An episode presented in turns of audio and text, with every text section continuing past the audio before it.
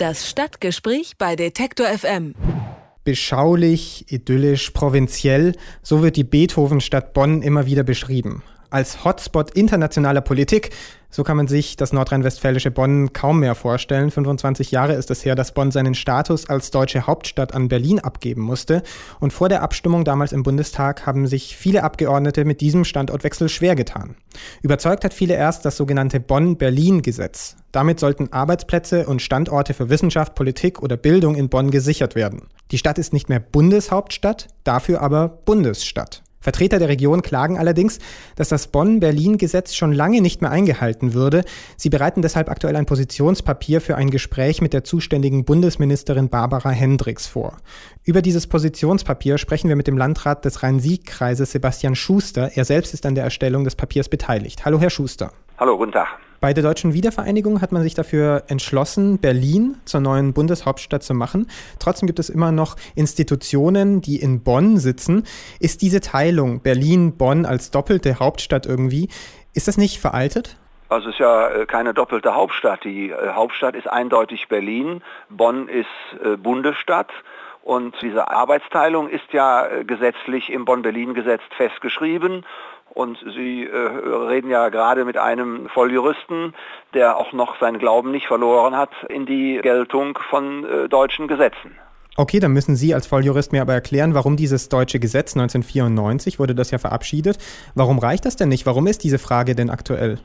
Die Frage ist deshalb aktuell, weil festgestellt werden muss, dass verschiedene Minister äh, sich an dieses Gesetz nicht halten. Das äh, Gesetz beinhaltet eine klare Verteilung von Arbeitsplätzen und welche Arbeitsplätze in Bonn zu verbleiben haben. Und gegen diese gesetzliche Regelung wird nachhaltig verstoßen. Und das kann die Region so nicht hinnehmen. Wenn es, sagen wir mal, in Berlin irgendjemand im Bundestag hingehen würde und würde das Gesetz kassieren oder ändern, dann äh, wäre das für mich überhaupt kein Thema. Dann würde ich als Jurist akzeptieren und auch hinnehmen, dass es jetzt anders ist.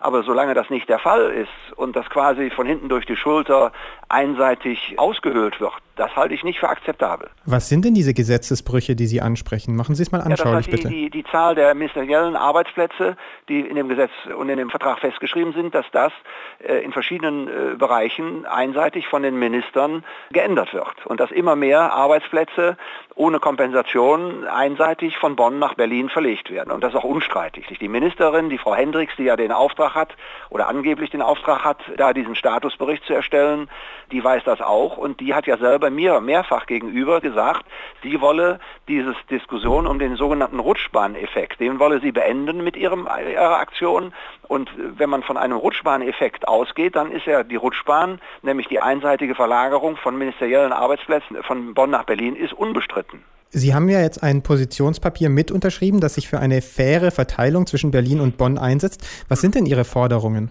Ja, unsere Erwartungen sind ja erstmal, dass diese gesetzlichen Regelungen, solange sie nicht geändert worden sind, äh, eingehalten werden und dass dann Gespräche geführt werden, wie denn die Zukunft Bonns aussehen kann, dass also die weitere Entwicklung und der Status äh, Bonn in einer Form festgeschrieben wird, wo halt wirklich dieser Rutschbahneffekt und diese ständige Diskussion, die ja alle leid sind, wie die dann ein für alle Mal beendet werden kann. Und da hat sich jetzt die Region über alle Fraktions- und Parteigrenzen hinweg versammelt und hat dieses dieses Papier erarbeitet. Ich gehe davon aus, dass in den nächsten Wochen auch der Landtag von NRW und auch der Landtag von Rheinland-Pfalz sich über alle Parteigrenzen übergreifend hinweg dahinter stellen wird. Und äh, dieses Positionspapier der Frau Hendricks wird ja wahrscheinlich nach den Wahlen in Mecklenburg-Vorpommern und nach der Wahl in Berlin, wird das ja ins Kabinett eingebracht und dann stehen wir für Gespräche bereit.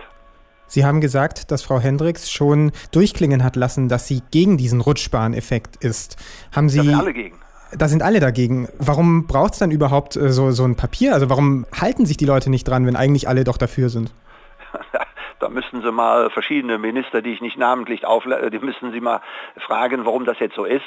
Ich habe ja auch ein gewisses Verständnis für diese Entwicklung. Es ist doch klar, dass junge, aufstrebende Nachwuchsmitarbeiterinnen und Mitarbeiter, dass die natürlich zum Zentrum der Macht wollen. Und das Zentrum der Macht, und das ist unbestreitbar, das steht im Gesetz, dass Berlin die einzige Bundeshauptstadt in Deutschland ist. Aber wir haben Bonn. Bonn hat als Stadt und als Region nach dem Krieg große Verdienste für die Entwicklung von Deutschland gehabt und ist ja nicht umsonst als Entschädigung Bundesstadt geworden.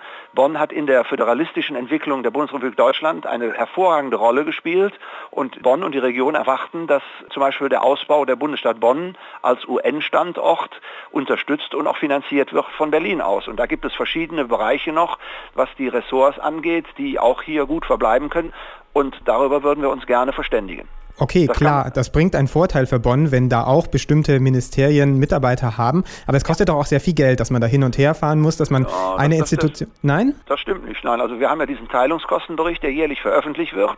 Diese Kosten sind äh, rückläufig und zum anderen stehen die überhaupt in keinem Verhältnis zu dem, was das kosten würde, diese ganzen zigtausend Mitarbeiter von Bonn nach Berlin umziehen zu lassen und die da unterzubringen. Zwingend erforderlich, dass das alles nach Berlin gibt, da können Sie gerne mir mal einen vernünftigen Grund für liefern. Wäre ich gespannt. Ich würde es gerne andersrum vielleicht nochmal versuchen, nämlich, äh, was ist denn ein vernünftiger Grund dafür, dass es in Bonn bleibt? Weil klar, es hilft Bonn, es ist ein schöner Standort. Sie haben vorhin gesagt, man belohnt Bonn dafür, dass es eine wichtige Rolle gespielt ja. hat im Wiederaufbau von Deutschland. Aber ich meine, da würden sich auch ganz, ganz viele andere Städte drüber freuen. Also warum ausgerechnet Bonn? Ich bin Jahrgang 56. Ich bin überzeugter Europäer und ich bin jemand, der geprägt worden ist durch die Entwicklung der Bundesrepublik Deutschland nach dem Krieg. Und ich bin ein Verfechter des Föderalismus. Und ich halte es nicht für gut, wenn vergleichbar mit anderen europäischen Staaten, die schlechte Erfahrungen mit dem Zentralismus gemacht haben, dass wir in Deutschland eine ähnliche Entwicklung machen. Und durch diese zentralistischen Bestrebungen, da leiten auch andere Regionen, Frankfurt, Hamburg, München, Stuttgart.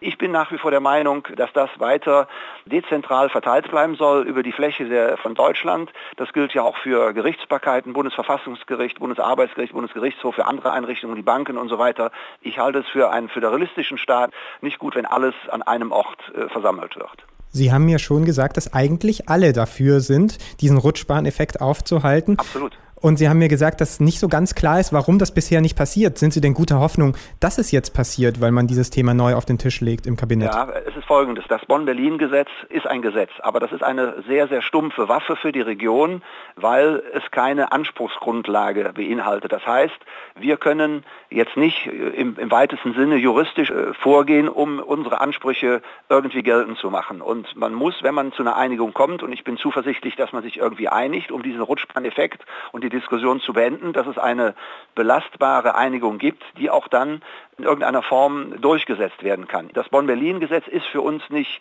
durchsetzbar. Das heißt, ich kann einem Minister sage ich mal beispielsweise de Maizière oder auch einem Herrn Schäuble, habe ich keine Möglichkeit als Region Bonn-Rhein-Sieg es irgendwie zu untersagen oder schwer zu machen, immer mehr Dienstposten von Bonn nach Berlin zu verlagern. Und das ist das, was wir mit dem Rutschbahneffekt äh, beenden und verändern wollen.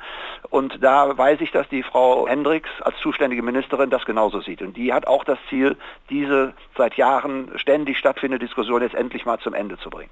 Wenn wir uns auf eine faire Aufteilung zwischen Bonn und Berlin geeinigt haben, dann müssen wir uns auch an diese Vereinbarung halten, sagt der Landrat des Rhein-Sieg-Kreises Sebastian Schuster. Vielen Dank, Herr Schuster. Alles klar, vielen Dank. Alle Beiträge, Reportagen und Interviews können Sie jederzeit nachhören im Netz auf detektor.fm.